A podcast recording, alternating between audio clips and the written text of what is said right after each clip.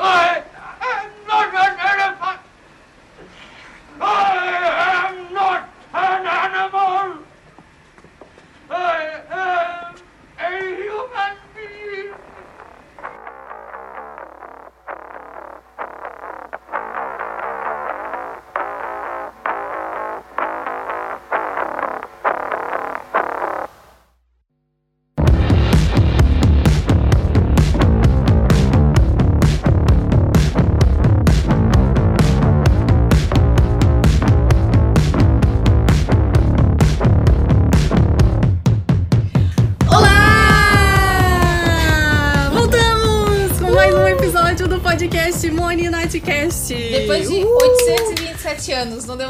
hein? Não demorou nada. É, mas é que o, o, que- o, que- o que são 827 anos para um bilhão de anos nesse espaço, né? Nada. É. Tá. Eu sou Monique Mica e eu tenho 720 vídeos no assistir mais tarde do YouTube. Eu sou a Natália Belos e eu consegui, pela primeira vez em dois anos, terminar um livro sem ser de poesia. Olha! Não é um feito, na minha vida, pelo menos, né? Excellent. 10 points to Gryffindor. O nosso segundo episódio foi o maior sucesso, né, Nath? A gente teve muitos e muitos e muitos feedbacks do nosso, do nosso segundo episódio. É, e é, quando a gente fala segundo, a gente tá falando daquele lá que vocês já esqueceram, que é o Conexão e Desconexão. Ah, é verdade. Acho que eu também tinha esquecido.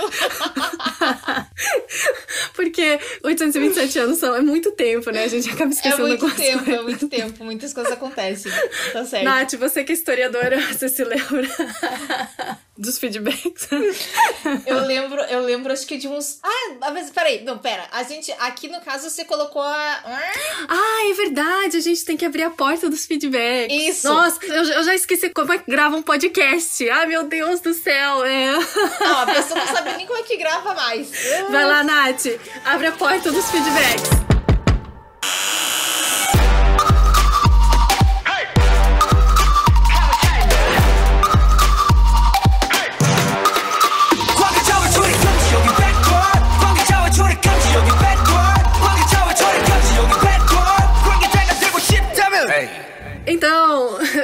Lembro mais dos feedbacks, mas eu, eu anotei aqui, Nath. Eu anotei. E é, a gente teve muito feedback legal.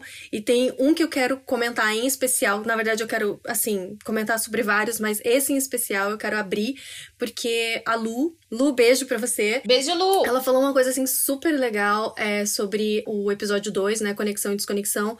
E ela não foi a única a dizer isso, é, muita gente também comentou a mesma coisa, mas ela se aprofundou um pouco mais, por isso que eu vou trazer o feedback dela aqui. Mas ela tava falando que é, parecia que ela tava numa mesa com a gente, né? Tomando um chá. É, parecia que, que ela tava junto com a gente na conversa, mas ela não conseguia interagir, ela não conseguia acessar a gente, né? Porque meio que a gente conseguia acessar ela, mas ela não conseguia acessar a gente, né? Porque é um canal de, de mão única, né? E aí ela pegou e fez uma associação que eu achei super legal, que é, ela se sentiu meio que nem aqueles fãs, né, que encontram o, o ídolo na rua, porque o fã ele tá acompanhando a vida do ídolo, mas o ídolo não tá acompanhando a vida do fã, né? Então existe essa essa comunicação de mão única, isso que eu achei muito legal. Vejam que esse é o episódio, supostamente, né, o terceiro, e nós já estamos usando termos como fã e ídolo. Não, não fui eu que não não não não, não somos nós que Não, eu usamos. só quero pontuar isso, mas você fica à vontade pra usar o vocabulário que você quiser, entendeu? Eu ia falar ouvintes, mas tudo bem. A Lu, a Lu que falou. Olha e lá. eu acho, Nath, que por esse comentário a gente pode dar 50 pontos pra Lufa Lufa, Lufa-lufa. né? Sim. Mas além da Lu, eu quero deixar aqui que é, o Diego também deu um feedback muito bacana pra gente. A minha irmã Mônica, Mônica, beijo pra você. É, Beijo, gente. A Nives também, que é a sua irmã. Não, o pior é que eu nem sei o que, que ela falou, porque a, em vez dela, tipo, mandar pra nós duas, ela mandou só pra Moni o feedback. E eu, até agora eu não sei o que, que ela disse. Ai, você não, você não sabe? Calma aí, deixa eu ver, porque eu também não lembro. Ai, gente, é que faz tanto tempo. Faz- faz um pouco de tempo. Faz muito tempo. Pera lá, deixa eu colocar aqui Nibs. Opa, não, não é aqui. Two hours later. Então, a Nives disse assim, ó. Moni, tentei usar um Anchor, mas ele não é bom.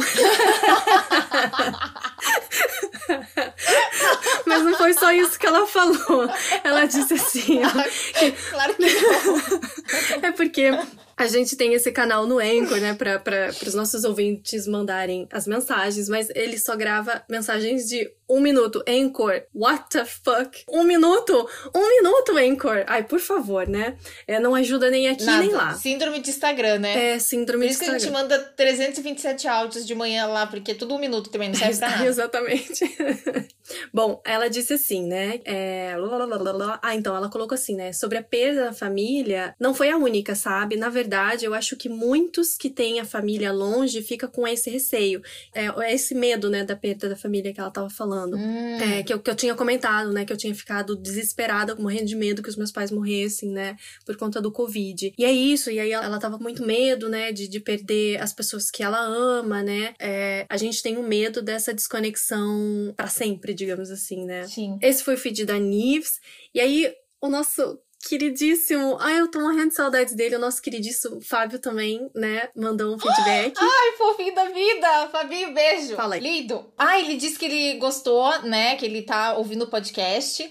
é, e que e aí a gente ficou toda vaidosa, né? Porque ele falou que esse seria um conteúdo que ele pagaria para ouvir. Sim. E a gente ficou tipo, "Ah, vamos ficar ricas! Aham. O que não aconteceu ainda, mas, mas sabe, a gente já. A gente tá olhando lá na frente, assim, entendeu? Quando a gente vender o nosso conglomerado, entende? Uhum. E fizer a campanha com, com o McDonald's aqui no BTS, a gente vai ficar assim. Aguardem. Sim, é isso aí. Ai, foi tão bom receber o feedback do Fábio. Ai, foi ótimo, saudade dele. Sim, morrendo de saudade. Fábio, um beijão pra você. É, a tua professora de coreano.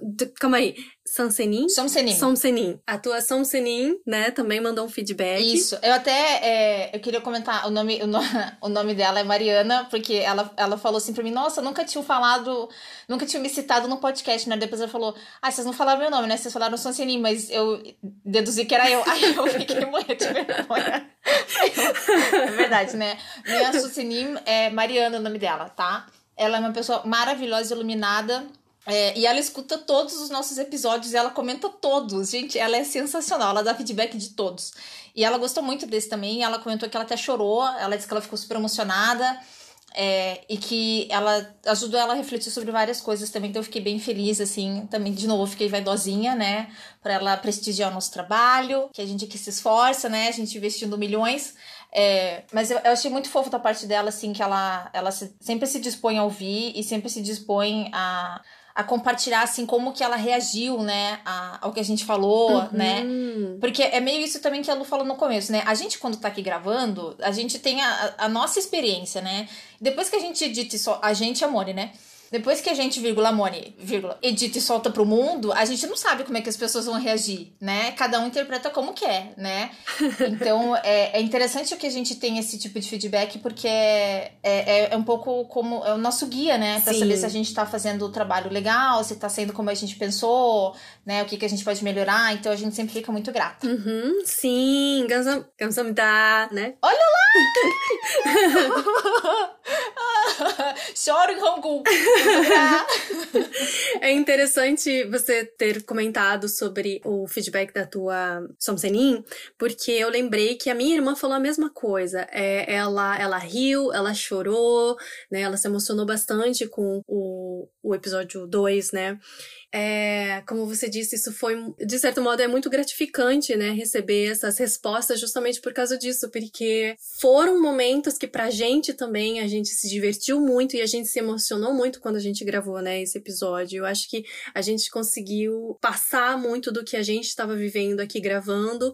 É, para os nossos ouvintes, né, também participarem de um lado, é nossos fãs, é, mesmo seja de um lado, né, é, participarem ouvindo isso.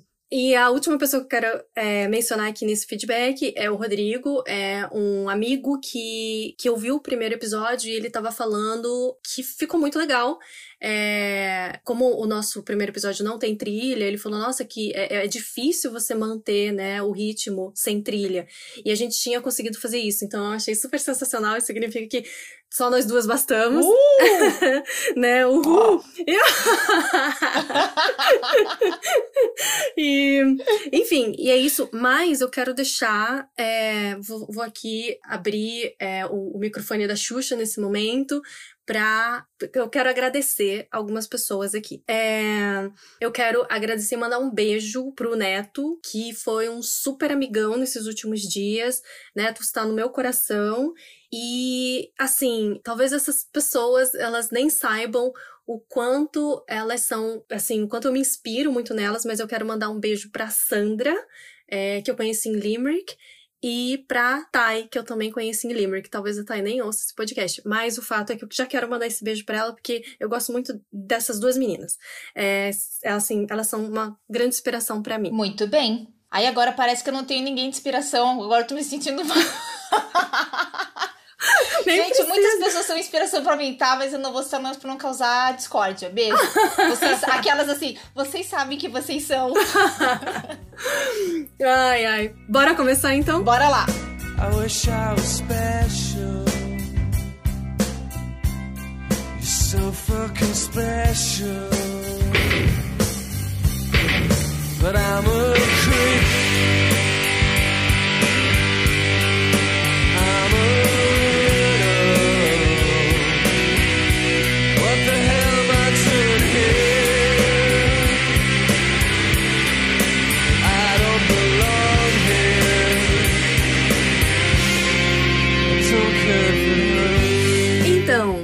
Você já se sentiu diferente demais ou só diferente? E você já se sentiu normal demais? Ou só normal? Pois é, sobre isso que a gente vai falar nesse episódio. Mas antes, a gente precisa entender o que é diferente e o que é normal. O que é que significam essas palavras? E para isso, a gente trouxe a Natpedia. Natpedia é com você. Natpedia!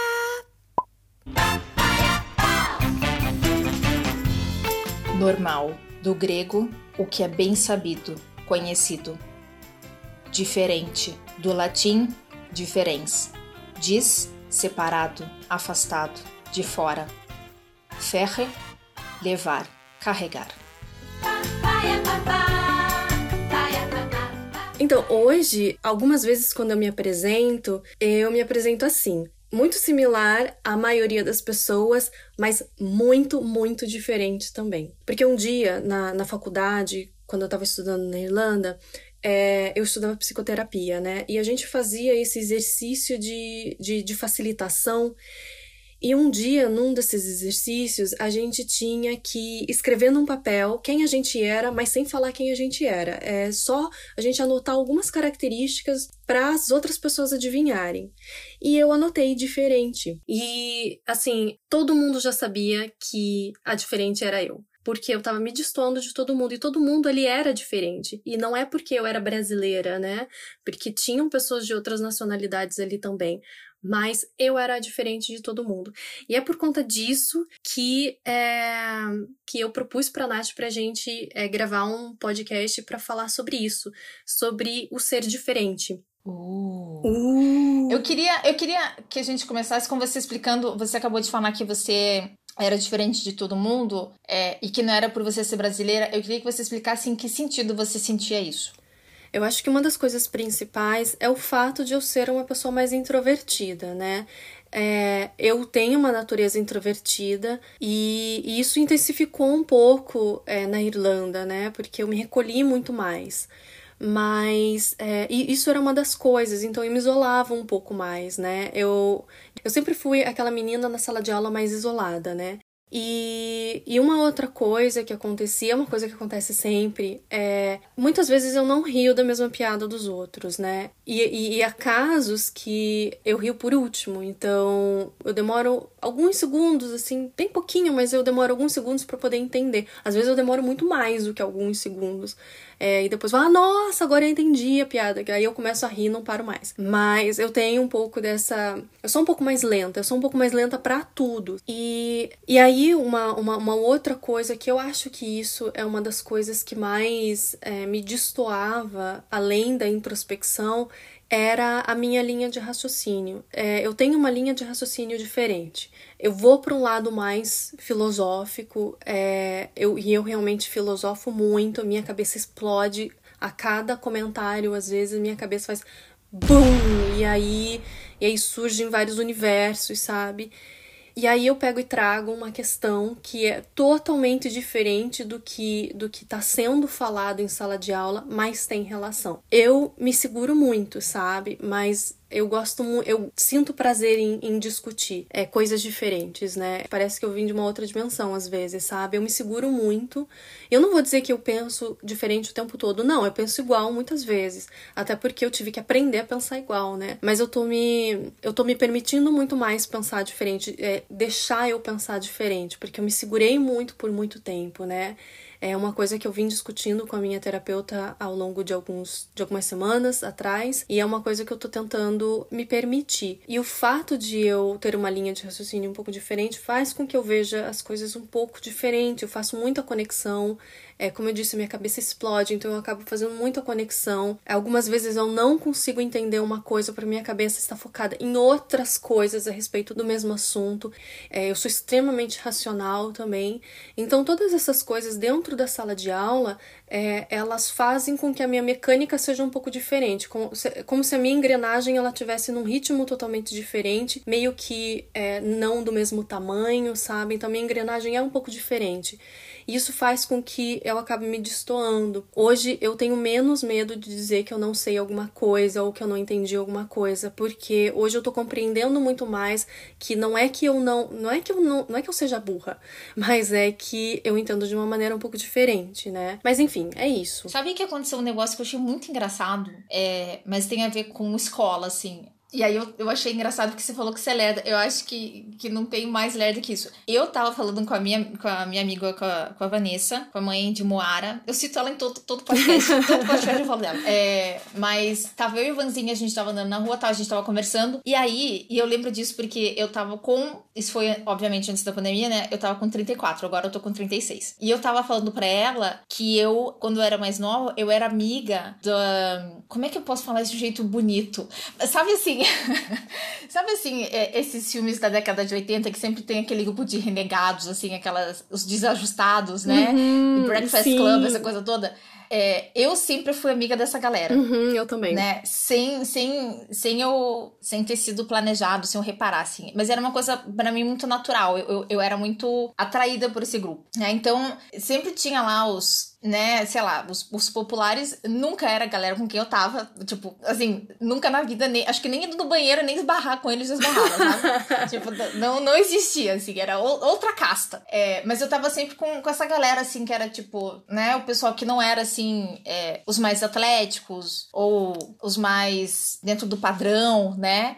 Mas na minha, mas olha, olha como a pessoa tem problema. Na minha cabeça, eu, eu fazia isso porque eu achava eles legais, mas eu nunca tinha parado para pensar que eu fazia isso porque eu também fazia parte desse grupo de desajustados. Eu fui perceber isso quando eu tava falando um dia com a Vani. E eu lembro que a gente tava atravessando a rua e eu parei e falei: Peraí, isso quer dizer que eu também era uma desajustada e eu não sabia? E daí ela, claro, claro, Natália, pelo amor de Deus, claro, Nath. Você acha que o quê? É, é trabalho de, de, boa vontade que você tava fazendo? Não era. E eu fiquei muito chocada com aquilo. Uhum. Porque eu nunca. Olha como a gente é, né? Porque eu nunca tinha me visto desse jeito, Uhum. né? Assim, eu acho que é.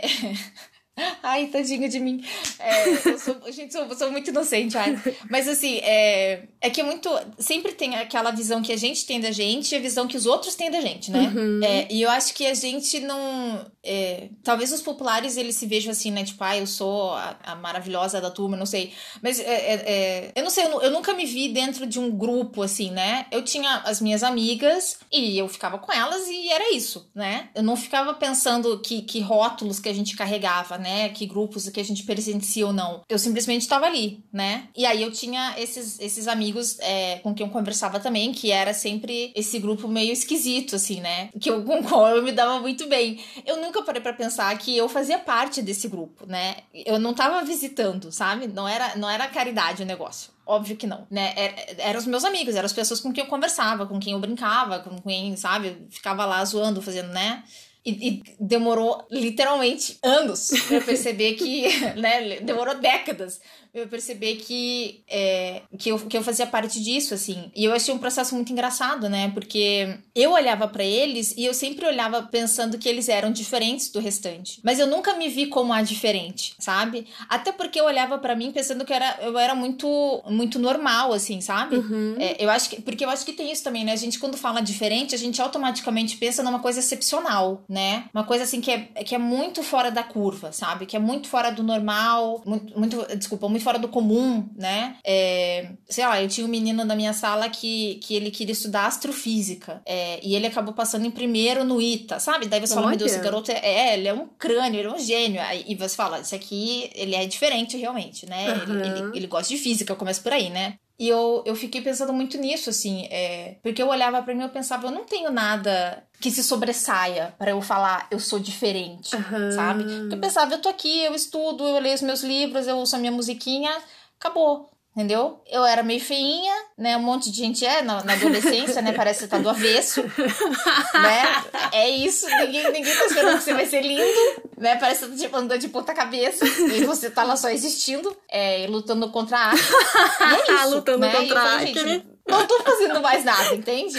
Então, assim, eu não consegui olhar pra eles e pensar. Porque eu olhava e eu pensava, realmente, eles são diferentes. Porque, sei lá, eles falavam. É, E é muito louco isso, né? Porque eles falavam dos livros que eu li. Olha que idiota. Eles falavam dos filmes que eu assistia, mas eu olhava pra eles e falava, não, eles, eles realmente são muito diferentes. Eu não tenho nada a ver com isso. Ai, gente, 10 em percepção. Nota 10. E aí, é, demorou muito pra perceber isso, e ao mesmo tempo é, que, que eu tive esse insight, eu fiquei pensando, mas que engraçado, né? Por que, por que, que eu conseguia olhar pra eles dessa forma? E por que, que eu não conseguia me ver assim, né? E por que, que quando eles falavam, parecia um negócio tão incrível? Porque eu não olhava pra eles pensando, nossa, eles são uns losers, não sei o que. Não, eu achava incrível o que eles falavam, tanto que eu queria sentar perto, eu queria entender, eu queria ouvir. E eu acho engraçado isso, né? Porque eu olhava e falava, nossa, que pessoas incríveis, assim, né? Tem esse conhecimento todo e da minha idade, falando essas coisas todas sobre esses escritores e, e, e tal, né? É, essas músicas, não sei o quê. E eu olhava pra mim e falava, né?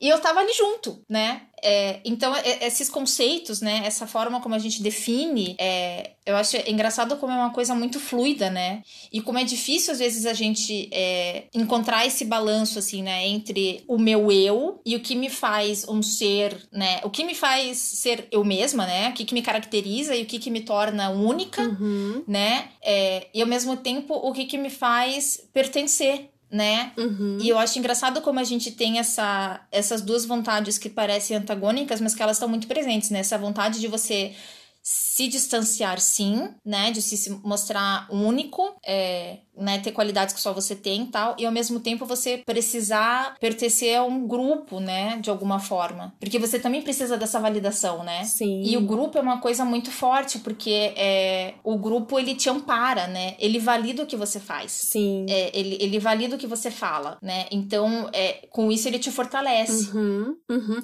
É porque a gente, nós seres humanos, a gente, eu sei que só super clichê hoje falar isso, né? Super, é, nossa, todo mundo fala, mas é, é verdade, né? Nós somos seres sociais, né?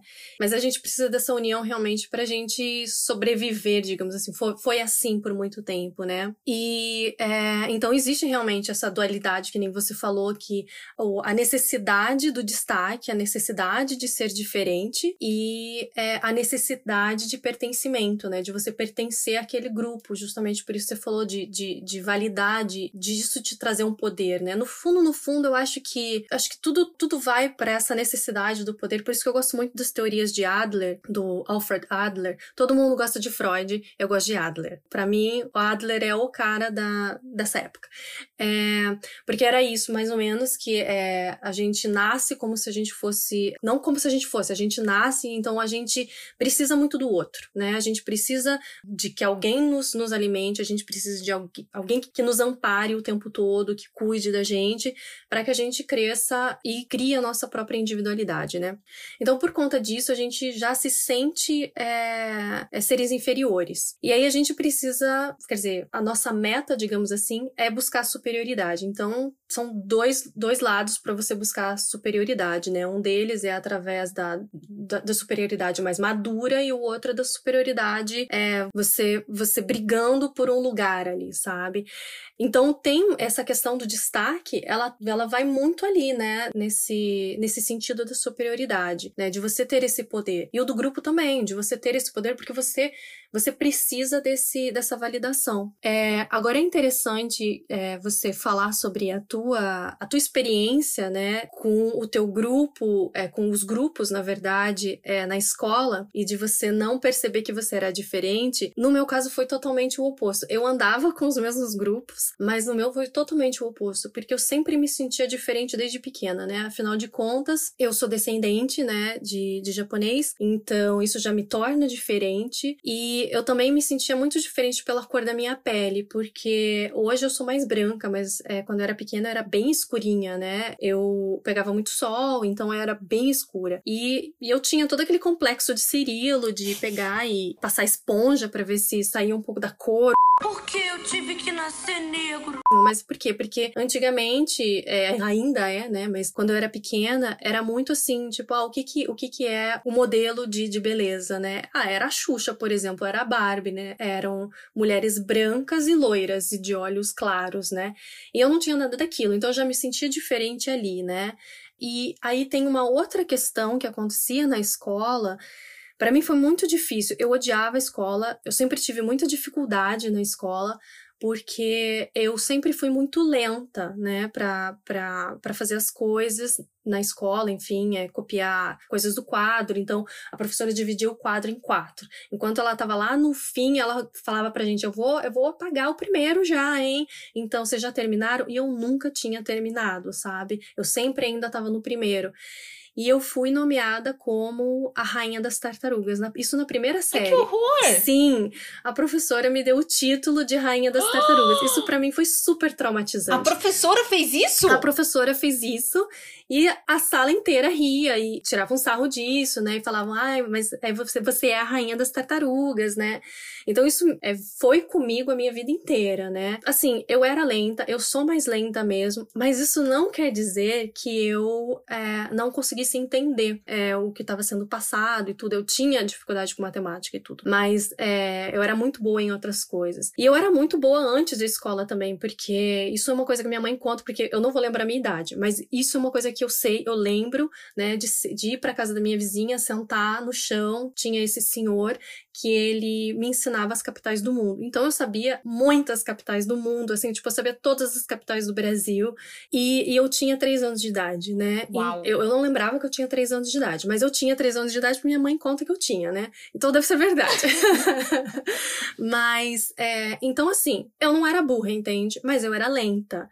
E aí eu comecei a reparar que eu raciocino de maneira diferente, entende? Enquanto as pessoas estão olhando para um lado, eu tô olhando para o outro. E isso isso fez com que eu por muito tempo me sentisse mal por toda essa história, sabe? Fez com que eu me sentisse muito mal, da mesma maneira que eu não conseguia me encaixar em ser a menina loira branca de olhos claros, sabe? Eu não conseguia me encaixar de não ser mestiça. Eu não, sabe, eu nunca conseguia me, me enquadrar quadrar. E eu sempre tentei. E aí, esse meu amigo Rodrigo, ele falou uma coisa sensacional esses dias que eu fiquei, cara, é isso mesmo. E eu falei para ele, vou trazer isso no podcast, não se preocupe que eu vou acreditar. Mas ele falou assim, que a gente se diminui a tentar se enquadrar a algum padrão.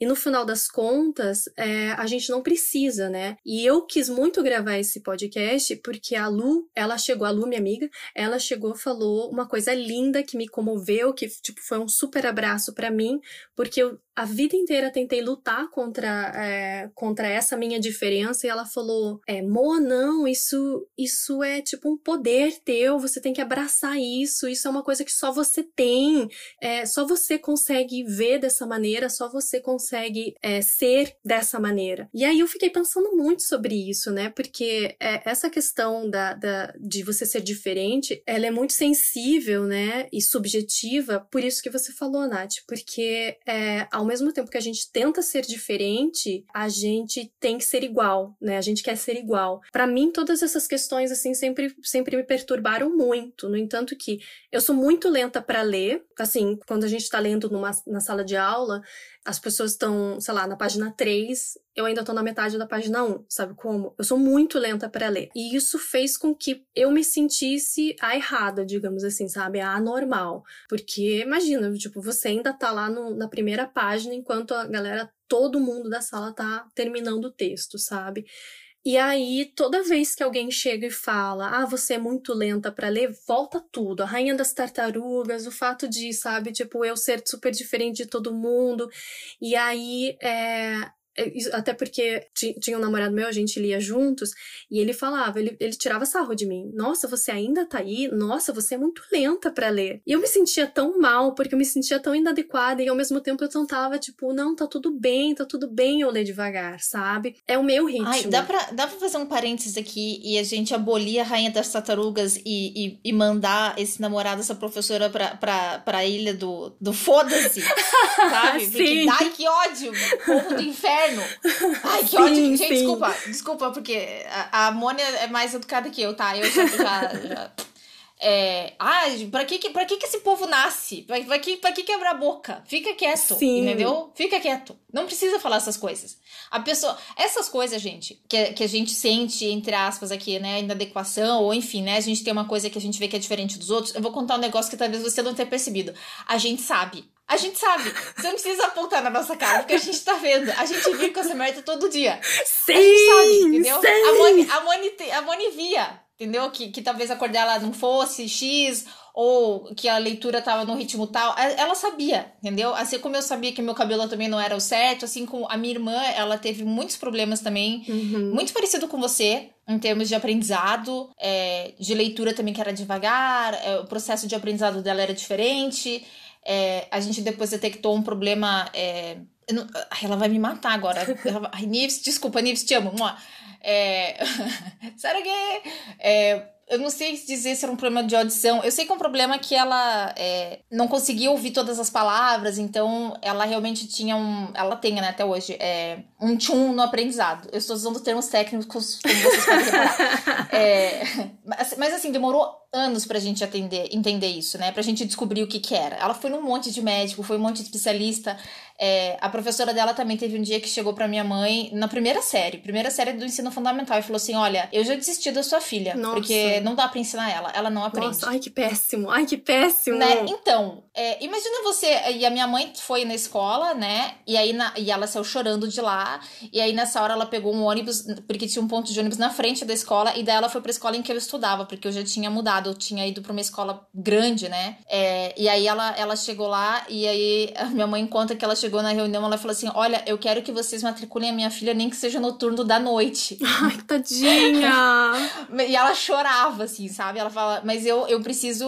Não, não, não, não tem como, sabe? Uhum. Eu acabei de sair de uma escola em que a professora falou que desistiu da minha filha. Como, como isso? Né? E o que, que eu vou fazer? É, então, é, em primeiro lugar, essas pessoas que vão, vão pro inferno. Sim. Segundo lugar, eu acho muito complicado, especialmente falando nesse contexto escolar, como a gente vê esses é, profissionais da educação, né? É, eu não sei como é que tá hoje, tá, gente? Eu tô falando de um período aí para trás, né? Mas naquela época, como as pessoas estavam muito despreparadas para lidar com essas coisas, né? Sim. Uhum. É, para lidar com qualquer tipo de, de, de coisa que, que se destacasse, né? Ou que, que aparentasse ser uma dificuldade ou uma exceção, enfim. E como é engraçado isso, né? Como essa rejeição ela vinha dos próprios professores, né? Uhum. Os, os próprios professores, eles já, já vinham com é, de dedo em você. É, eu também tinha um professor que falava umas coisas pra mim.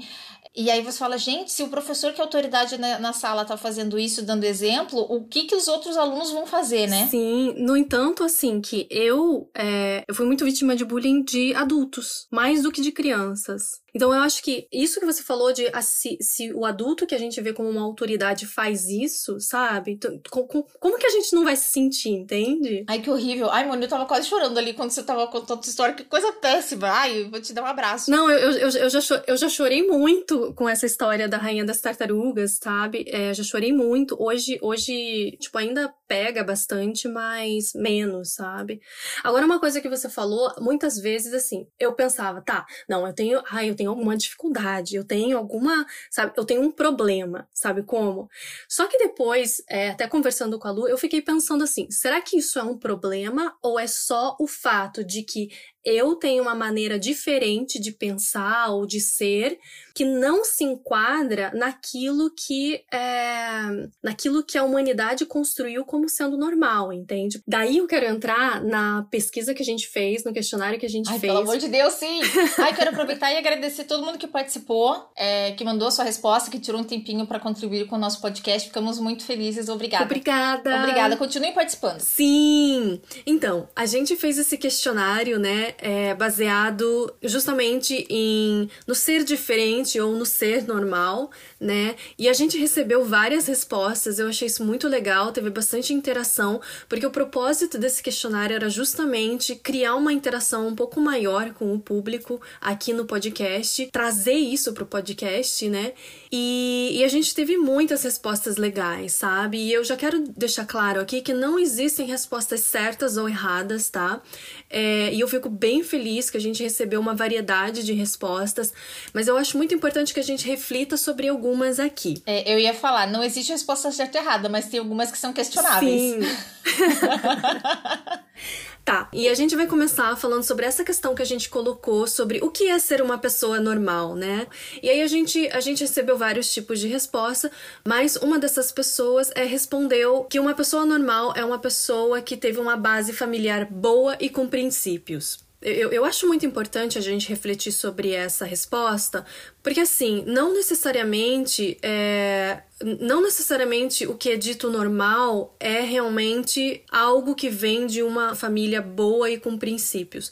Eu acho que isso é um pouco é um pouco insuficiente, né? Uhum. Eu só quero dizer que eu acho esse discurso bem perigoso, né? Uhum. É, porque esse discurso da, da normalidade, é, eu, eu entendi o que a pessoa quis dizer, é, mas eu acho que é, é o tipo de discurso que abre brecha também pra você ser é, intolerante, Sim. né? Uhum. Sabe, essa coisa preconceituosa, porque, né? E aí você, é, em vez de você começar uma visão que tenta entender o outro, né? Que gera um- uma postura mais empática, Uhum. tem uma, uma verdade, uma postura de, de rejeição aí, né? Sim, sim. É, e de fomento de uma.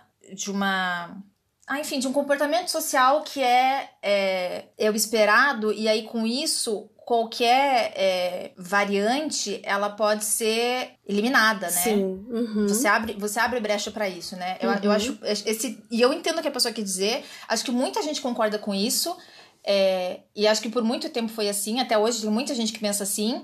É, mas é uma coisa é, que eu acho bem, bem discutível, assim, né? Uhum. É, principalmente quando você usa esses termos assim como é, princípios e uma família né, boa. O, o que, que isso quer dizer na prática, né? O que, que é uma família boa? É, porque também é de, de acordo com os valores é, vividos naquela família, né? Assim, as famílias elas são diferentes, elas têm valores diferentes, elas têm regras diferentes, elas criam papéis diferentes, elas são estruturadas de maneiras diferentes, né?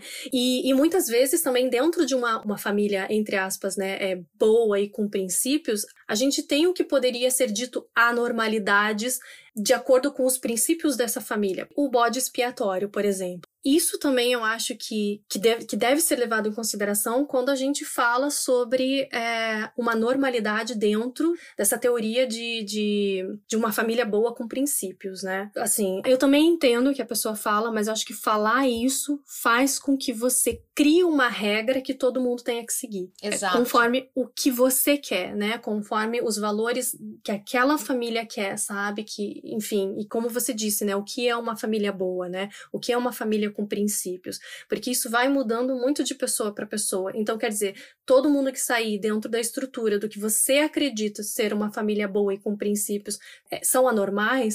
You're not a Viking. You're not my son. Bom, tem, tem, tem outra, outras questões aqui, eu vou falando. É... Então, o que é ser uma pessoa normal é, vai depender do meio que ela vive. Normal é aquele que segue normas, regras, costumes de um grupo e que varia também conforme o tempo, né? E, e muda de grupo para grupo, que é basicamente o que Durkheim fala. Isso é uma coisa que é, prevaleceu bastante nas respostas aqui.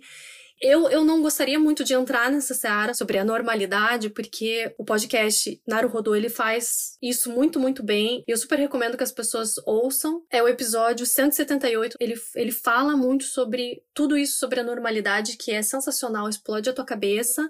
Então, vão lá e, e ouçam, porque é sensacional. Eu acho que é só importante as pessoas terem claro que a normalidade ela não é um conceito estanque. Né? Ela vai mudar no tempo e ela vai mudar de acordo com a sociedade que a gente está falando, né? De acordo com o contexto que a gente está analisando. Uhum. É, mesmo hoje, coisas que são muito normais aqui para nós, né? Por exemplo, costumes que são ditos normais, você vai tentar aplicar em outras sociedades e você vai ver que não, não funciona, né? As pessoas não, não se comportam dessa maneira, né? O que é corriqueiro para nós, o que é cotidiano, é, para outra pessoa vai ser visto como algo exótico, né? É, Sim. é algo fora do normal, porque o normal para um não é normal para outro. Então, por isso que quando a gente trouxe ali a primeira resposta, achei importante a gente fazer aquela, aquela ressalva, né? Porque é, aquilo ali coloca também como se fosse uma coisa comum e compartilhada por todo mundo, o mesmo conceito, né? Tipo, no mundo inteiro. E, embora tenha algumas coisas que sejam é, mais comuns que outras, é, eu acho que não dá pra gente também trazer um- uma ideia de normalidade que seja completamente universal pra todo mundo o tempo todo, sabe? Sim. É, então, é, é importante a gente é, sempre fazer essas, essas ressalvas, observações, né?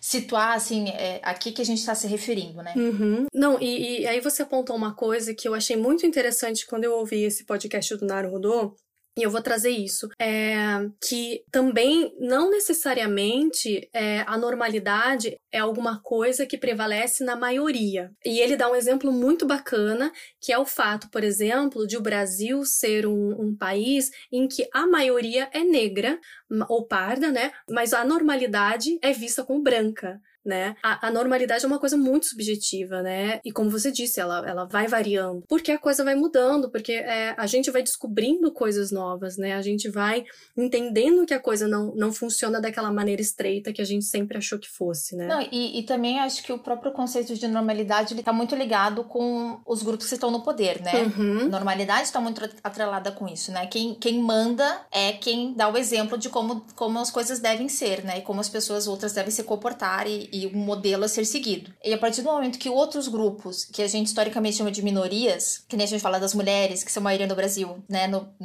numericamente, mas Sim. historicamente são minoria, os negros, mesma coisa.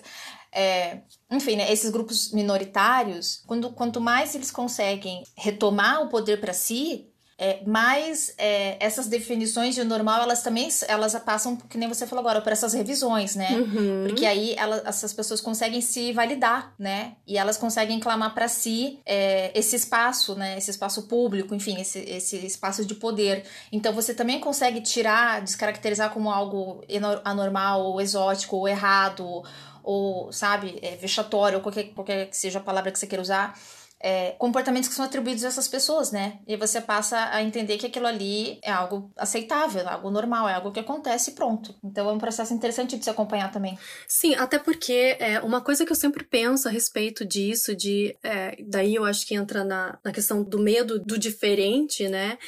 Que é, é justamente exi- existe essa resistência, né, de uma grande maioria, né, porque que nem você estava falando, né, que essas normas acabam sendo regidas por um grupo que é dominante, porque existe um isso, isso, isso é minha teoria de boteco, tá? Mas é, é, é minha teoria de boteco, mas tem muitas teorias que explicam isso mesmo. É, outro dia eu tava lendo, deu, nossa, é isso mesmo. Quem que falou foi foi essa, essa moça do Invisible Women, como é que é? Caroline Criado. Ela fala sobre isso, né? que existe esse medo do outro, existe esse medo do, do diferente. É por isso que existem muitos desses conflitos de hoje, né? É, muitos dessas, é, desses levantes hoje, como o Brexit, é, movimentos nacionalistas, né? Pelo medo da perda da identidade, sabe? O fato de você aceitar o diferente te dá a sensação de que ameaça a tua própria identidade, sabe? E, assim, é uma anormalidade, por mais que seja absurda dizer que aquilo é uma anormalidade, ela continua sendo por causa disso, porque é, existe uma dificuldade muito grande em aceitar que aquilo é normal. É, essa questão que você falou do, da identidade e tal, é, e, e, do nacionalismo, ela na verdade é uma questão bem antiga. A gente vê ela ao longo da história. Lá, as cruzadas já são exemplo disso, né? De você rejeitar o diferente. É, tem um, um, autor que trabalha muito essa questão, é, chamado, acho que é Edward. Eu não, eu não sei a pronúncia do sobrenome dele, desculpa.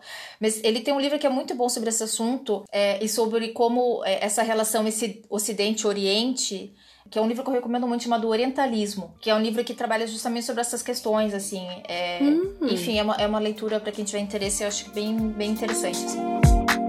Essa moça tá diferente, já não me conhece mais.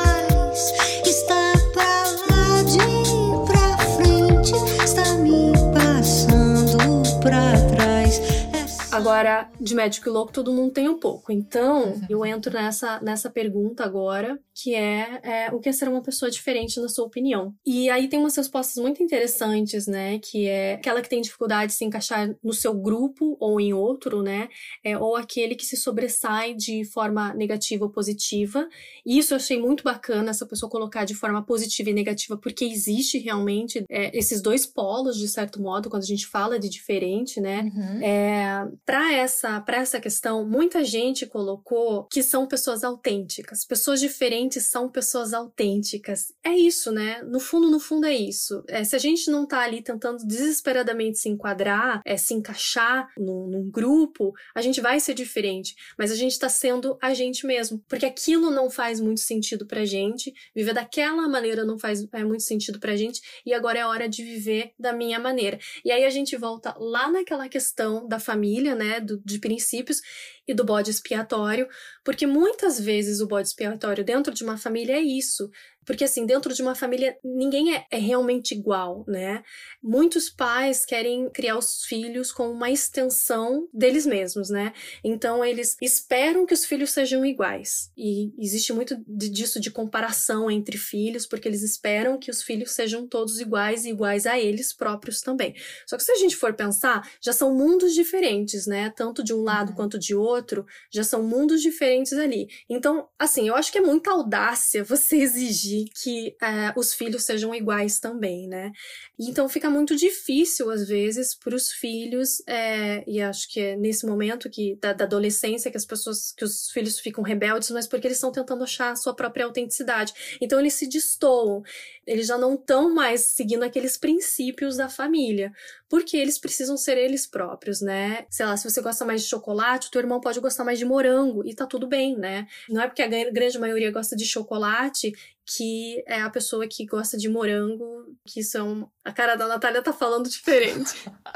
É que chocolate é um tema tão difícil de lidar, né? Eu tô tão sensível. Por que, que foi pegar esse exemplo? Fala de outra coisa. Porque tem gente que não gosta de chocolate, que gosta de morango. Essas pessoas estão erradas, desculpa. Aquelas, né? Falando de diferença, tolerância, dela vira e fala: tá tudo errado, tá tudo errado. Eu gosto de chocolate, acabou. Ai, ai, parabéns pra mim.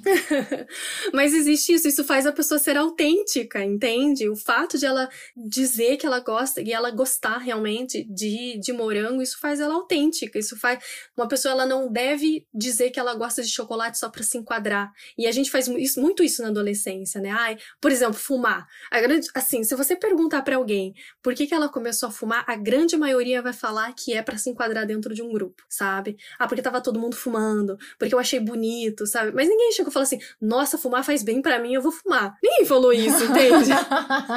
é tipo tipo bebê, né? É tipo, é tipo bebê. Não, mas não, pera lá. Bebidas têm um gostinho que. Ah, não, não. Mas quando você é adolescente, você começa a beber, você não começa a beber porque você quer apreciar a Ah, bebida. não, isso eu sim, quero é. fazer aqui degustação Sim. de vinho com queijo. Você não vai fazer isso, entendeu? Ai, vou servir aqui uma tábua de queijo e biscoito pros meus amigos depois. Não vai fazer isso.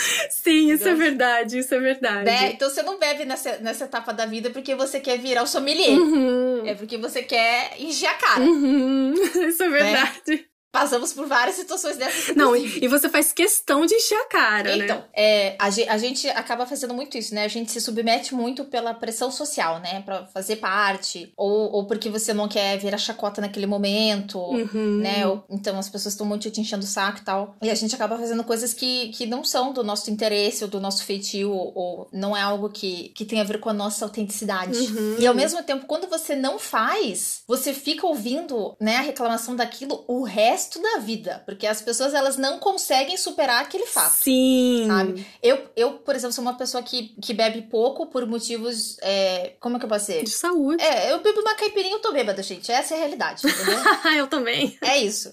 Como diz o Guilherme, é, eu sou a bêbada mais econômica que existe. Porque eu tomo um drink e, e, e acabou, sabe? Falam a mesma coisa de mim. 10 reais. Que eu sou uma amiga muito barata. 10 reais fez a noite. Mas a minha cunhada, por exemplo, ela ficava indignada porque eu, às vezes, não bebia, ou eu bebia muito pouco, e eu não tenho carteira de motorista. Eu também não sei dirigir. Nunca consegui. Nunca consegui porque eu não tenho esse troço espacial, sabe? Uhum, mas hoje, hoje a gente tem Uber. Então, hoje nem precisa, né? Mas uns anos atrás não tinha, né? E o táxi era uma fortuna. E aí tinha essa pressão pra eu tirar a carteira. Eu falava, gente, eu não consigo. Eu não consigo dimensionar se eu tô, né? Eu perguntei, quando eu fui fazer o teste lá, eu perguntei pro moço se tava estacionado. Ele falou, moço, eu não posso te dizer porque o teste é justamente. ju- justamente pra você mostrar que você sabe. Não posso dizer. E eu falei, eu não sei também. Eu fiquei apavorada. Obviamente, eu falei. Eu fiz o teste três vezes, eu falei as três. Eu nunca saí nem de dentro do, do, do estacionamento lá do, do Detran. Gente, não é pra mim, sabe? Porque eu fico muito nervosa. Uhum. É, e aí, assim, eu aperto o botão errado, aí fica lá o, o, o negócio, o para-brisa, sabe? Tchum, tchum, tchum, e eu gritando dentro do carro. Ai, eu não sei como é que desliga. É tipo, é sempre um caos, sabe? É, o- é o inferno. Odeio dirigir. Se todos os carros sumissem da terra e só tivesse o meu carro, eu acho que eu conseguiria. Não é o caso. e aí a minha cunhada, ela ficava muito brava, porque ela pensava, você é a única que você poderia ser a, a designada da noite, porque eu não fazia questão de beber. E, e ela falou: se você dirigisse, ia ser perfeito, porque daí eles, né, todo mundo ia poder encher a cara. E eu nunca, eu nunca fui atrás disso. Uhum. Nunca, nunca fui atrás também, porque eu também não queria ficar de babá de todo mundo, sabe? Eu falei, que, que porre daí? Eu falei, eu não, não vou fazer isso. Mas assim, anos, anos ouvindo isso, entendeu? Ouvindo piadas sobre isso, ouvindo crítica, ouvindo não sei o quê. É, e, e é claro, e, e- e eu acho que às, é, às vezes isso que é o pior, né? É, essas alfinetadas que a gente recebe, né? Elas vêm muito nesse tom da brincadeira, né? Da piada, Sim. né? As pessoas, elas escondem muito as críticas delas nisso, né? Ai, não, eu tô brincando. Nossa, você se ofendeu? Aham. Nossa, que sensível que você é. Aí não pode falar nada perto de você. Que, dá vontade de falar, quer saber? Não dá mesmo. Porque, sabe, não dá. Porque eu vou furar seu olho. Nesse tom, não. Não posso falar isso. Né? Nesse tom, É, não. então, dá vontade de falar, não, desse jeito realmente não dá. É, então, é, é- essa pressão, ela vem às vezes de uma forma nociva, mas muito, muito sutil, assim, sabe? Aquele veneninho, assim, que vem, tipo... Como é que a gente fala? Assim, misturado na água, sabe? Aham. Então, você não dá colherada de uma vez, você, dá uma misturada, aí você fala, você fala, nossa, você não faz isso, nossa, que, que coisa, né? Uhum. Nossa, você tem medo por acaso? Sabe? E, e aí começa essa coisa, assim, que não é só chata, mas ela é realmente nociva, né? Porque tem muita gente que acaba é, extrapolando os próprios limites por causa disso, sabe? Porque quer se provar, porque não aguenta mais, porque, né, bullying toda hora. Sim. Isso é um saco. Então, é, eu acho muito engraçado como a gente, ao mesmo tempo que a gente fala muito, né, hoje principalmente tem esse discurso da tolerância e do abraçar a diversidade, não sei o que lá, mas na hora do vamos ver, as pessoas ainda estão lá, entendeu? Com, com a mesma postura de não sei quantos anos atrás, sabe? Uhum. Exigindo que você vire o copo, ou senão, sabe, você vai ser taxado disso ou daquilo, sabe? É, eu até lembro uma coisa que, que você falou é, uma vez e que é pra mim assim, tipo um quase um, um mantra assim, sabe, Ai, Pra Deus. para chegar e falar nesse momento, nesses momentos assim, é o que que isso muda na tua vida pra você criticar o outro, Ah. entende? Assim, o, o que que isso tá incomodando na tua vida? E obviamente incomoda porque é aquilo que eu falei, né? Ah, é, o diferente incomoda, né? O fato de da pessoa ser diferente incomoda. E aquilo que você também falou, sabe? Ah, pra ela se sentir superior, ela precisa apontar o defeito do outro, né? O defeito entre aspas, né? Porque, gente, vamos combinar, né? Se você, se você não quer dirigir, a pessoa é tua. A pessoa tá pagando Uber pra você, não tá pagando Uber pra você, entende? Ai, adoraria que tivesse, viu, gente? Quem quiser, de novo, eu passo meu Pix. Isso não é problema. Sim, não, e uma coisa, uma coisa que meu pai fala, né? Meu pai gosta de, de, de falar que. Pra, pra eu ter filho, né? E, é, e isso Ah. também, sabe? Diante da sociedade, por muitos anos na minha vida, é, as pessoas sempre olhavam com muito espanto, assim, sabe? Por eu não querer ter filho. Só que, gente, é você que vai cuidar? Sabe? É, é você que vai se responsabilizar? Não, ah, então tá bom. Então fica quieto. E no fim das contas é isso. Quem paga a conta é a gente, né? O fato da gente é, querer se encaixar, sabe? Pra você se encaixar, você, você paga a conta, né? E se eu for pagar a conta, hoje tem que ser do meu jeito, entende? Eu quero me responsabilizar pelo que eu faço e não pelo que os outros mandam eu fazer. Porque a conta acaba saindo muito mais cara se são os outros falando, ah, você deveria fazer isso ou aquilo, porque, enfim, por, por uma norma da sociedade, né? Normas. Ah, mas é isso mesmo. Eu tava achando, eu acho, eu acho engraçado, é, e como às vezes o mesmo argumento ele serve pra você tentar forçar uma situação ou pra você desmerecer uma situação, né? Então, por exemplo, é, eu, eu também sou uma, como você sabe, eu sou uma mulher que não quer ter filhos, né? Uhum. Estou aqui, né, nos meus 36 anos, até agora nada aconteceu. Meu útero mágico aqui também é contra, gente. Então, então, esse corpo está de parabéns. O útero falou: não, não, não, não passa, não passa nada aqui. Shall not pass! E aí, é, minha mãe, né, por exemplo, muito tempo também ficou, ai, filha, tem que, tem que ter, né? Minha mãe já falou, ai, você não sabe o que é amor verdadeiro até você ser mãe. Tipo, ai, umas coisas que eu acho bem horríveis de falar. É, mas aí, por exemplo, quando eu cheguei pra ela, eu falei, é, eu avisei, né? Eu falei, mãe, eu vou fazer minha tatuagem. Minha mãe ficou desesperada, ficou desesperada, porque ela acha que isso é coisa de. de Sabe, sabe, sabe essa, essa visão assim que, sei lá, você tem. Acho que no Japão, assim, que você é, é da gangue quando você tá tatuado? Sim. Sabe? Eu acho que a minha mãe achou que eu ia tá- entrar pra. É, eu ia virar da gangue também. Gangue do 5S, né? Aí eu falei, mãe, eu vou fazer uns negócios no pulso aqui que, né? Tipo, é claro que hoje eu tenho nove tatuagens. Mas aí ela falou, mas Natália, você tem consciência do que você tá fazendo? Porque é pra toda a vida. Aí eu pensei, então, mas o filho, por exemplo, quando eu encho o saco, eu devolvo? Não, eu vou pôr de volta? Não vou. Sim. Entendeu? Eu também não vou devolver. Uhum. Sabe? Vou ficar a vida inteira lá com a, com a criança, entendeu? Achando ótimo ou não, ficando, né? Ai, você não vai enjoar. E, e vai dizer que criança também não tem horas que você fala assim, meu Deus do céu, ela não pode dar uma volta sozinha no parque se perder, sabe? Sabe? Porque cansa, né? Então, assim, é, não é. Eu, eu acho é engraçado como certas situações que são normalizadas, é, elas são exaltadas, né? Uhum. Elas são assim, ai meu Deus, é tudo maravilhoso, nossa, você vai se realizar, vai ser sensacional, vai ser o momento da sua vida, sabe?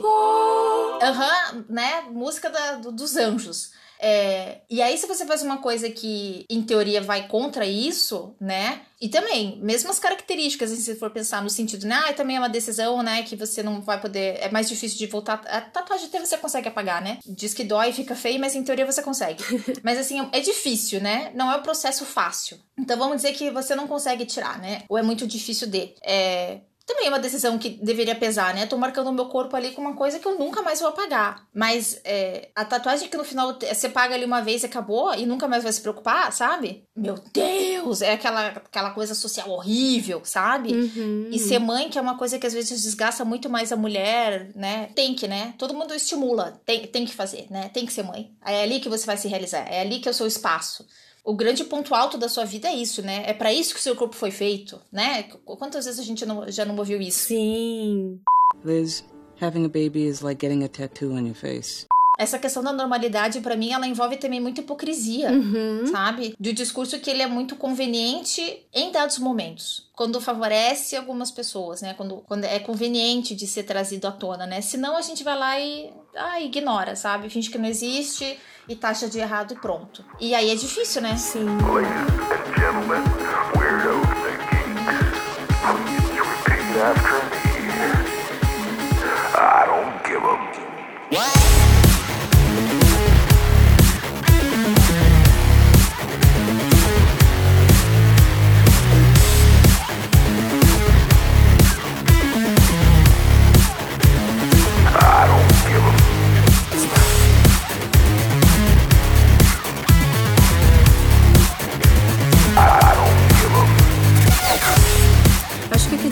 a gente se desprender de tudo isso, de todos esses discursos, né? E você assumir que você que você é diferente, que você quer ser diferente. E no fundo, no fundo, eu nunca aceitei as minhas diferenças. Por causa disso, porque acho que a vida inteira eu fui muito lembrada do quanto do quanto eu, eu sou diferente. E de novo, assim, eu sempre eu sempre tentei me encaixar, sabe? Eu sempre tentei encaixar a maneira que eu penso, sempre tentei encaixar é, a pessoa que eu sou, sabe? Na, num, num quadrado. Então eu entrei num lugar de, de me calar, um lugar de, de me, é, me deixar muito invisível, assim, de, de me colocar num canto, sabe? Porque era a minha maneira de ser igual, sabe? Como a maneira de eu me apagar era uma maneira de eu ser igual. Então eu aprendi muito a, a me fechar nisso, né? E a não ser tão, tão eu. E aí hoje eu olho assim, cara, é verdade, a gente tem que ser mais a gente, sabe? É até porque o que muita gente aqui respondeu, e é muito verdade, somos todos diferentes, né? E só que no fundo, no fundo, a gente não quer mostrar, né? A gente quer ser diferente, só que igual. A gente quer ser diferente naquilo que tá legal para a sociedade, entende? Se é aparentemente é uma coisa super positiva, por exemplo, ah, eu quero ser superdotado, porque superdotado é ser super inteligente. Ah, mas eu não quero ter déficit de atenção. Ser esse diferente não é legal. Sabe como? Uhum. Então tem aquele diferente que a gente olha, ah, eu não quero ser isso. E aí a gente se apaga por isso. Porque, no fundo, no fundo, o que é diferente não é bom ou ruim, sabe? É só é diferente, né? Sim. Sabe que eu acho engraçado porque eu tô aqui pensando muito no que você tá falando, que você tá contando. É, eu cheguei no mesmo resultado que você, que é esse esse processo de invisibilidade, assim, eu diria, mas pelo motivo completamente oposto. Uhum. Porque- Olha que coisa, né? É, porque como eu falei, é, eu nunca me senti diferente em nada. Eu nunca me senti, assim, especial, sabe? Uhum. Assim, nesse sentido, ah, eu, eu me destaco. Eu- não.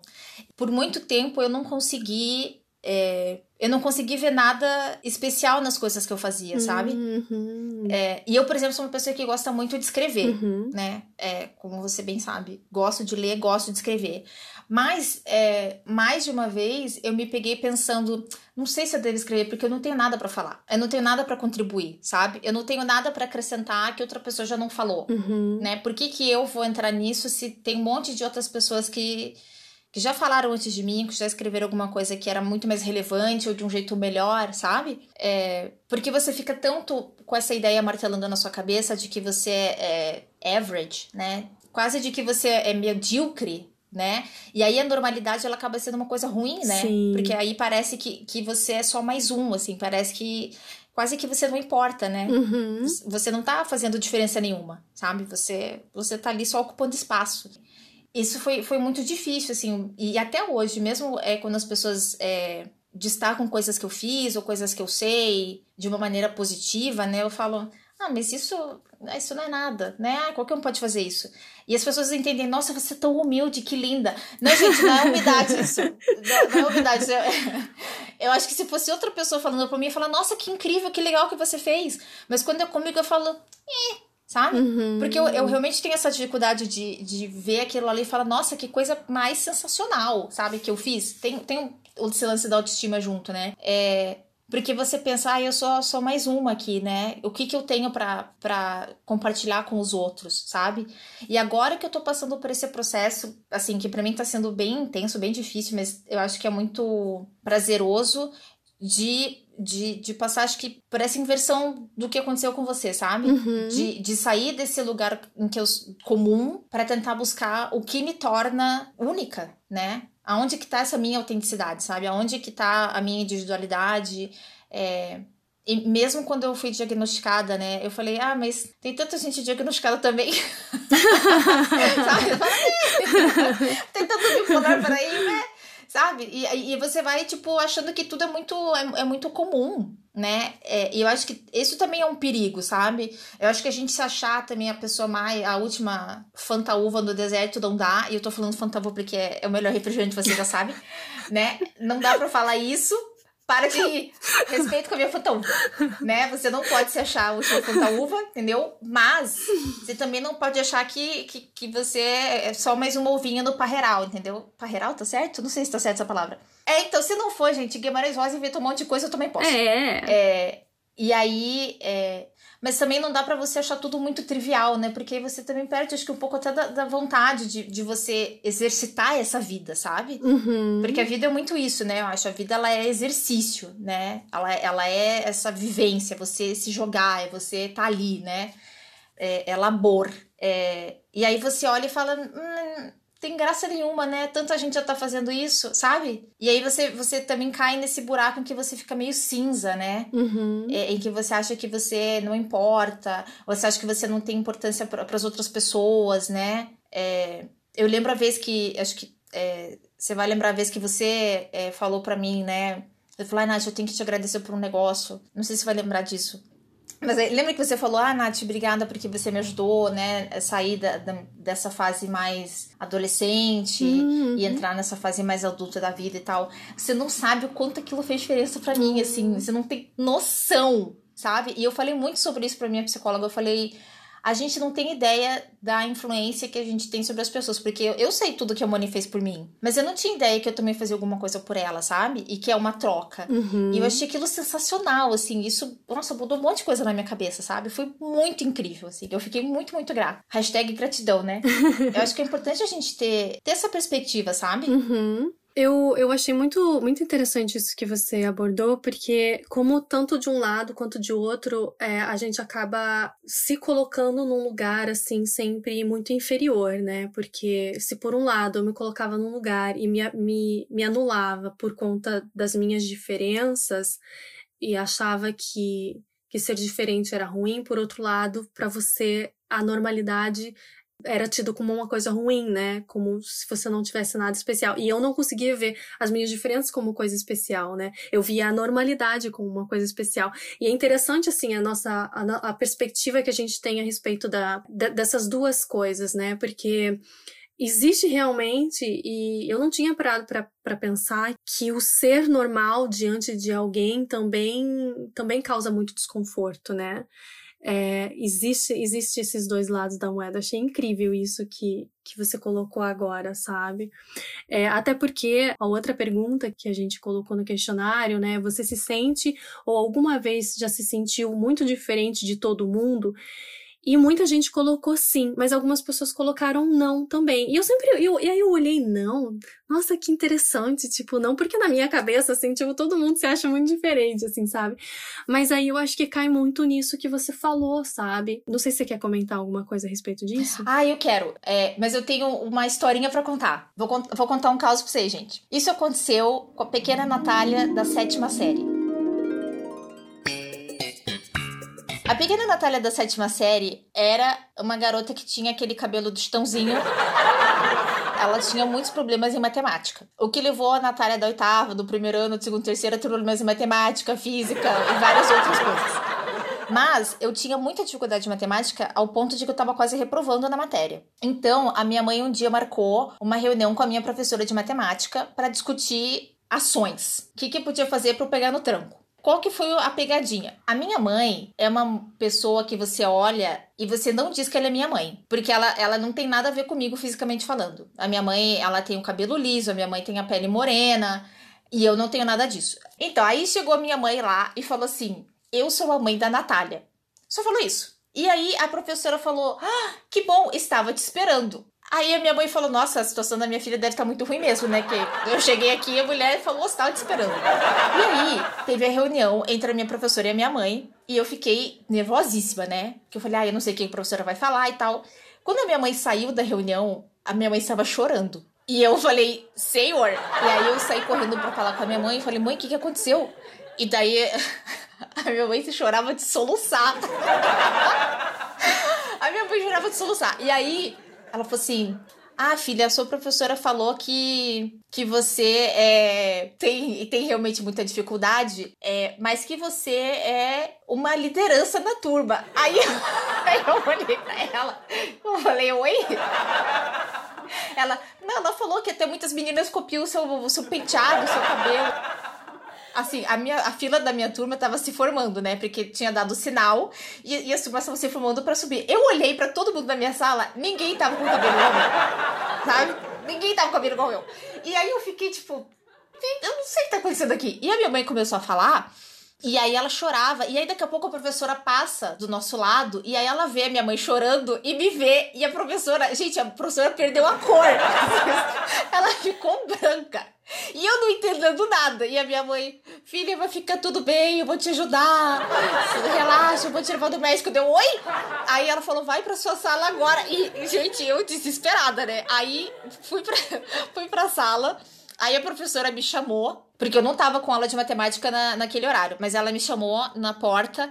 Ela falou assim: é, Natália, escuta, você diz pra sua mãe que foi uma confusão e que é pra ela desconsiderar tudo que eu falei porque eu não tava falando de você. E eu olhei pra cara dela, oi? E aí, o que que aconteceu? Tinha uma menina na minha sala que também se chamava Natália. Eu não sei se ela da, acho que ela não era da minha sala, acho que era da turma da frente, porque eu era 71, ela era da 72. E essa Natália, ela, é, como a professora meio que tentou falar pra minha mãe, ela parecia líder de gangue. Só que a menina era morena e ela tinha um cabelo liso que nem a minha mãe. Elas realmente pareciam mãe e filha. Então, quando a minha mãe chegou na reunião e falou que ela era a mãe da Natália e a menina, a minha professora tinha marcado a reunião com a mãe da Natália, a minha mãe apareceu lá e ela falou: É você que eu estou esperando. E aí ela começou a falar da outra Natália. Sem perguntar nem turma, sem perguntar nada, sobrenome, nada. E aí começou a falar: Olha, a sua filha, a minha mãe falando: Ai, a minha filha é muito quieta em casa, ela fica lendo tal. E a professora: Não, mas ela é super agitada na sala, ela, tipo, lidera as meninas tal. E a minha mãe: Não. Até dei um, um, um som pra ela de aniversário. Aí ou de dia das crianças, sei lá, daí a professora não devia ter dado. Eu acho que essa menina é bipolar. Não, não, não fica dando essas coisas pra ela que ela não merece. Ela é, sabe? E tipo, desceu a lenha na menina. Então quando a minha mãe saiu da sala, ela achou que eu tinha algum problema real. No final das contas eu tinha, mas né? Ironia do destino. Mas, é, Aí minha mãe saiu achando que eu realmente era, tipo, líder de gangue, que eu devia ter uma tatuagem escondida na virilha, entendeu? Que eu liderava, né, botoqueiros durante a, o horário da aula né? E que eu chegava em casa e tinha algum transtorno de personalidade, porque eu virava outra pessoa. É, e aí. E quando a minha mãe foi falando essas coisas para mim depois da reunião, eu falei, que estranho, porque eu não me reconheço em nada disso. Eu, ninguém na minha sala. Porque, como eu falei, eu era uma pessoa medíocre, no sentido de mediana. Da onde que as pessoas iam se inspirar em mim pra, fazer cabelo? Olha bem pra minha cara. Eu com cabelo cacheado cheio de neutrox. Então, assim, para você ver que às vezes esse negócio da normalidade realmente é um problema.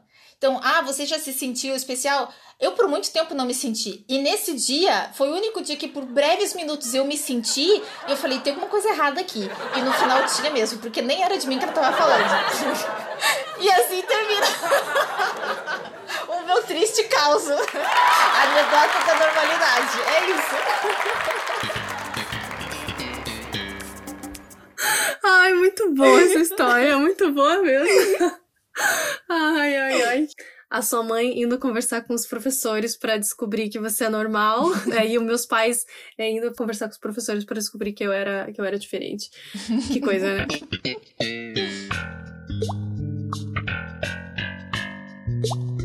Tem uma resposta nessa questão, né, de se você se sente ou alguma vez já se sentiu diferente de todo mundo, que eu achei muito bacana, que é assim, quase sempre, inclusive fiquei muito tempo na terapia tentando criar um manual prático da vida real, porque eu tenho que todo mundo veio com um acoplado menos eu. E aí eu fiquei, Ai, gente, isso, isso é muito eu, tipo. Enfim, é, aí tem a outra.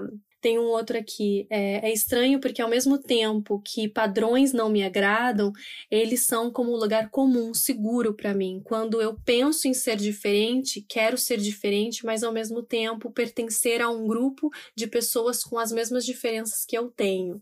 Que é aquilo que a gente estava falando também, né? Ai, nossa, isso. Nossa, parabéns pra essa pessoa, porque resolveu muito bem o que eu tava, que eu tava pensando um tempinho atrás aqui. Nossa, parabéns pra essa pessoa. É, poder de síntese muito bom que eu não tenho.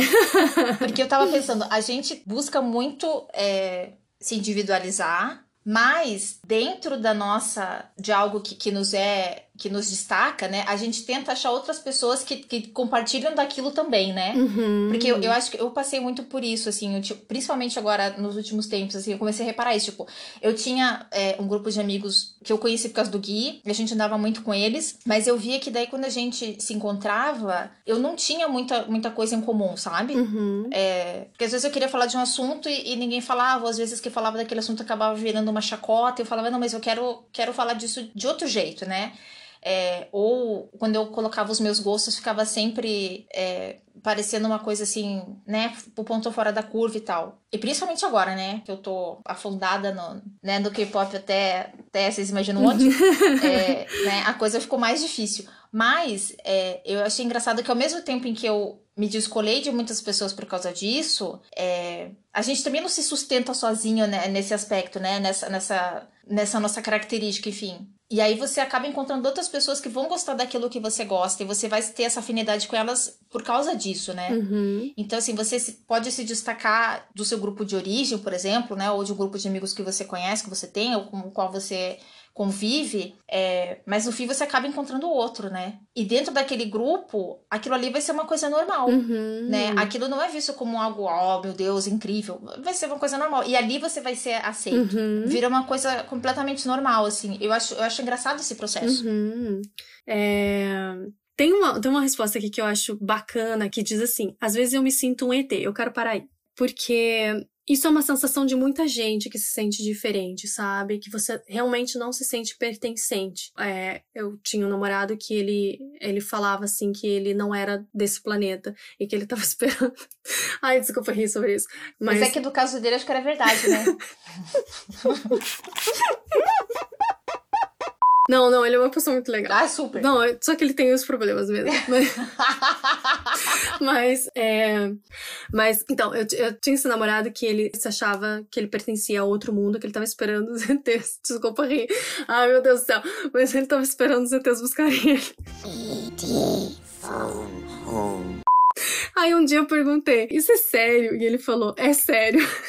Não, mas no fundo, no fundo, o que ele quis dizer é que ele se sentia muito deslocado, né? Porque, porque ele, ele não. É, ele se sentia diferente de todo mundo mesmo.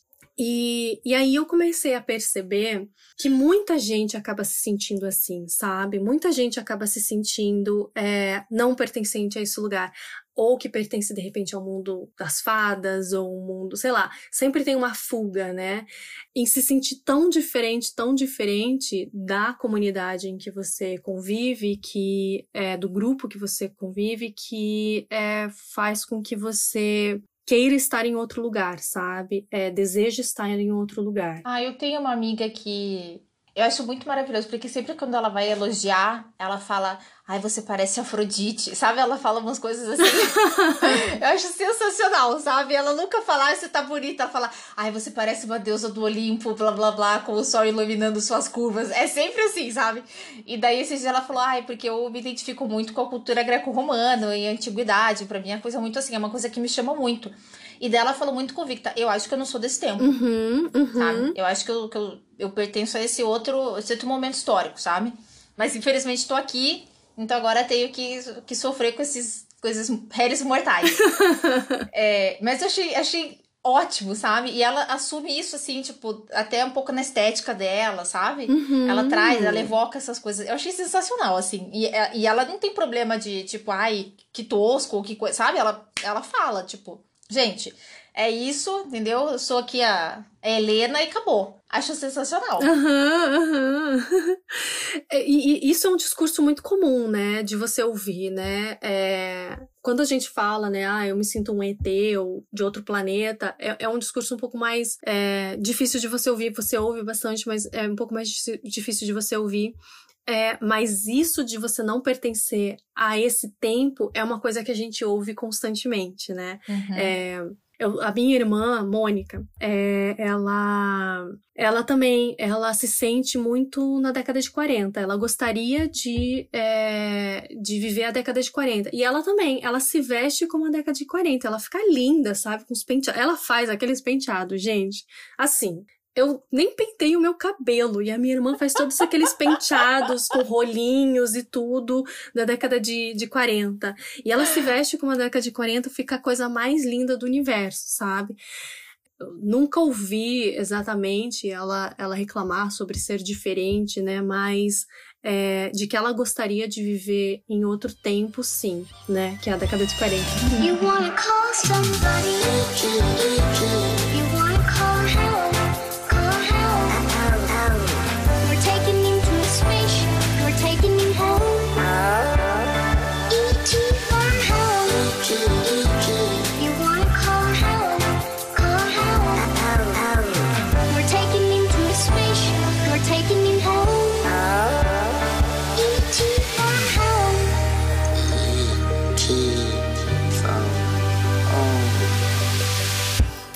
uma coisa que eu quero colocar, é, que é, a gente, a gente já veio comentando aqui, é, mas a gente cresce, né, ouvindo que existe um padrão, e se você sai desse padrão, você é defeituoso, né?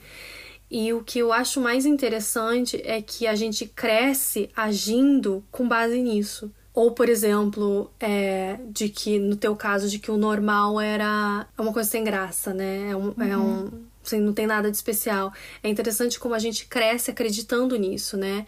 E aí quando a gente chega e chega na vida adulta, a gente esbarra nisso, a gente, porque uma hora a gente esbarra nisso, Uhum. a gente olha e fala, puta que pariu, né?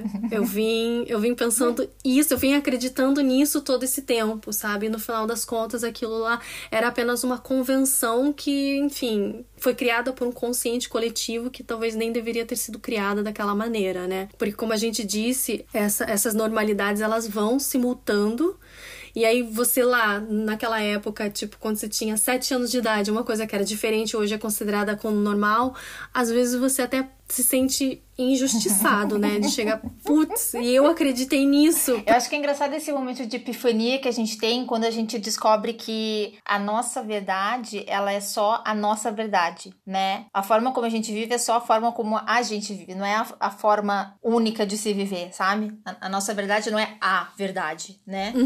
É, e quando a gente descobre isso, a gente descobre como o mundo é múltiplo, sabe? É tipo Inception, assim, a coisa vai se abrindo, sabe? Tu, tu, tu, tu, Sabe? Os prédios vão se desdobrando, assim, e você olha e fala, uau! Sim. Sabe?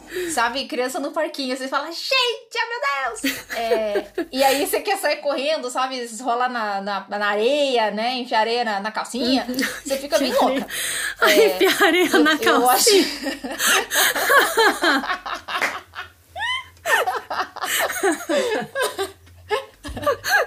Que ódio, que Ai, ódio. ai. Guardava assim de recordação. praga. Não! Guardar de recordação. Não! Eu não. Mas enfim, não Ai, estão dizendo como bom. a vida é. Sou o Nelson Rodrigues. Então, assim, é, acho que é bom quando a gente chega nesse, nesse, sabe, nesse ponto da vida. Tem gente que demora, tem gente que, que desde cedo a própria família já, já traz essa visão, né? Já vai falando, olha, isso aqui é uma possibilidade de existência. É, não foi o meu caso. Eu me deparei com livros, graças a Deus, e aí eles trouxeram a iluminação. O, o Tim Maia estava certo. É. ele falou leia e eu tive o bom senso, ele estava certo. É, mas, mas é isso, é, é, muito, é muito legal quando a gente é, se depara com isso e a gente tá aberto para receber essa mensagem também, sabe? Uhum. Porque às vezes a gente pode se deparar com essas coisas e, e ter essa grande resistência, né? Uhum. E, e rechaçar aquilo ali e falar, não, não quero, a minha, minha realidade tá boa e vou ficar aqui no meu conforto e tudo bem. Mas eu acho que se você se arrisca a dar esse passo pra fora, é tão enriquecedor, né? Você descobre tanta coisa é, que eu acho que é. Não tem como você querer voltar atrás depois. Uhum. Nossa, parece que eu tô citando aqui o Mito da Caverna, né? Mas vocês entenderam. Basicamente é isso. O Mito da Caverna é isso também.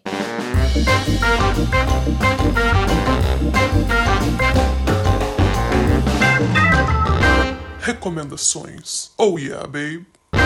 Bom, a gente tá aqui aprimorando o podcast. Então a gente resolveu a gente resolveu criar um novo quadro de recomendações.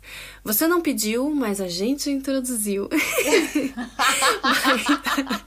mas, mas é Mas é um quadro de recomendações, porque, como diz Tim Apudinati, a gente precisa ler para atingir o bom senso. Mas a gente não vai aqui é, indicar só livros, a gente vai indicar coisas da vida. É, qualquer coisa que a gente ache que possa ilustrar aqui o podcast, que possa levar você além do podcast, além de tudo isso que a gente está falando. É, se aprofundar mais nesses assuntos que a gente vem falando e que a gente vai vir a falar. Então, Nath, qual é a sua recomendação? A minha recomendação é um seriado que está disponível no Netflix chamado Navileira. É, é um seriado relativamente curto, tem 12 episódios com uma hora de duração cada. E ele é maravilhoso!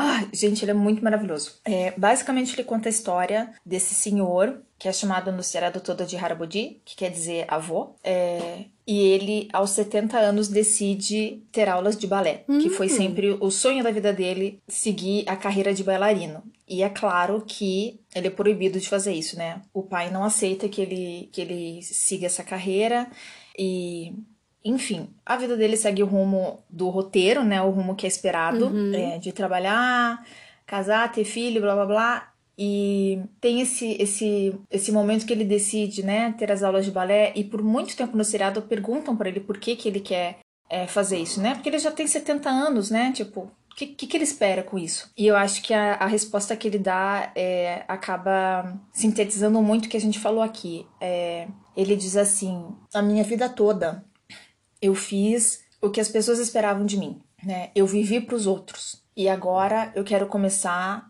a viver por mim, né? Eu quero fazer algo por mim. E eu acho que essa toda essa discussão que a gente teve sobre o normal e o diferente acaba se encaixando muito nisso, né? Tem muito a ver com as expectativas dos outros e as nossas expectativas. Sim. É, e como a gente quer ser percebido, e como a gente se percebe, e, e o que a gente quer e o que a gente busca, e enfim, né? A, a relação que a gente estabelece né, de aceitação ou não com os outros, né, e a nossa satisfação pessoal, acho que tem a ver com tudo isso. Uhum. E esse seriado é, acaba encapsulando muito dessas, dessas discussões. Então, eu recomendo muito que vocês assistam. É maravilhoso, sem falar que, né, balé. Gente, ah, ah, balé é tão maravilhoso, senhor.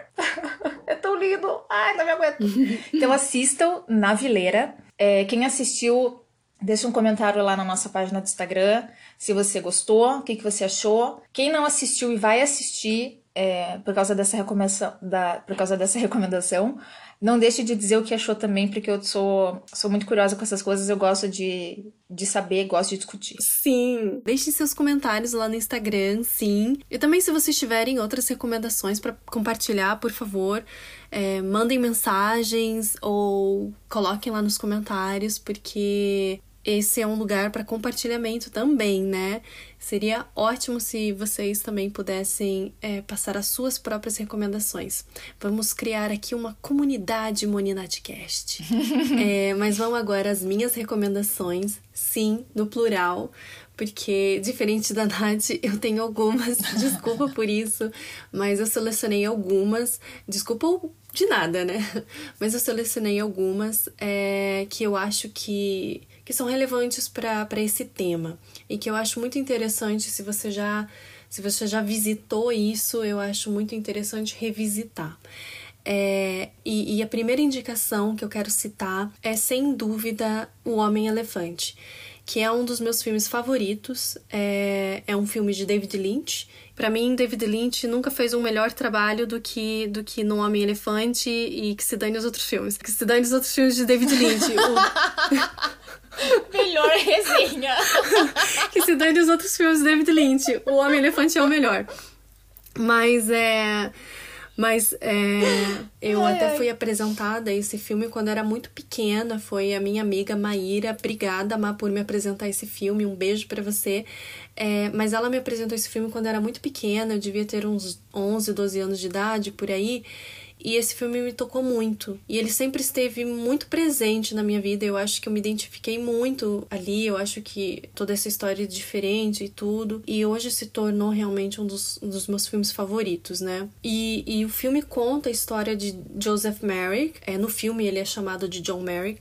Mas ele conta a história desse homem que ele tinha essa deformidade no corpo, no rosto e no corpo, e apelidaram ele de o Homem-Elefante por conta disso. E aí a gente percebe nesse filme, é, esse filme ele é contado de uma maneira muito, muito tocante, né? E a gente percebe nesse filme o quanto, por mais diferente que aquela pessoa seja, o quanto ela é tão humano quanto a gente.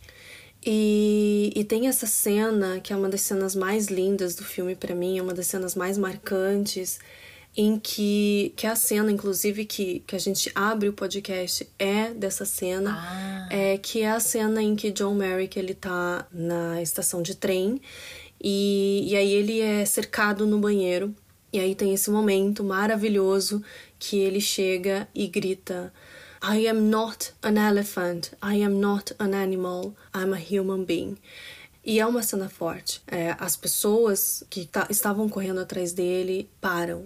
Eu acho que é muito importante a gente refletir sobre isso e é por isso que eu super indico esse filme. E eu também quero indicar um livro, Frankenstein. Eu acho que é, muita gente está a par desse nome, mas pouquíssimas pessoas leram a obra. E assim como, como é, o Homem-Elefante, faz a gente refletir né, é, sobre sobre esse ser totalmente diferente, deformado diante da gente, quem seríamos nós diante dessa pessoa e também sobre, sobre isso de que, de que ele é uma, uma criatura sozinha, porque o criador dele o abandonou. Então, tudo isso sobre pertencimento que a gente veio falando, você consegue ver na obra Frankenstein. Então, é, é uma obra muito rica que eu acho que super vale a pena sentar, é, tirar um tempo para poder ler esse livro. É, e a minha outra recomendação é o Kung Fu Panda. Eu sei que eu só tô falando sobre coisa velha, com certeza vocês já assistiram Kung Fu Panda, mas eu acho que vale tanto a pena revisar, sabe? Porque Kung Fu Panda fala sobre tudo que a gente falou aqui. Porque o Po, o panda, ele sonha em ser um dos cinco fantásticos, ele sonha em lutar Kung Fu, mas todo mundo da academia, é, até o pai dele, né, fazem questão de falar para ele que ele não, não, não se encaixa naquilo, que aquilo não é para ele, que ele deveria ficar na cozinha cozinhando noodles, né? Isso o pai dele fala. Mas é, é, só precisa encontrar a maneira dele ser o dragão guerreiro e não ser como os cinco fantásticos, né? É ser ele. Então, aqui a gente estava falando sobre autenticidade. Eu acho que Kung- Fu Panda é um excelente exemplo para isso. Eu acho super vale a pena revisada porque é um, é um filme ótimo, super engraçado que eu rio até hoje. I wish I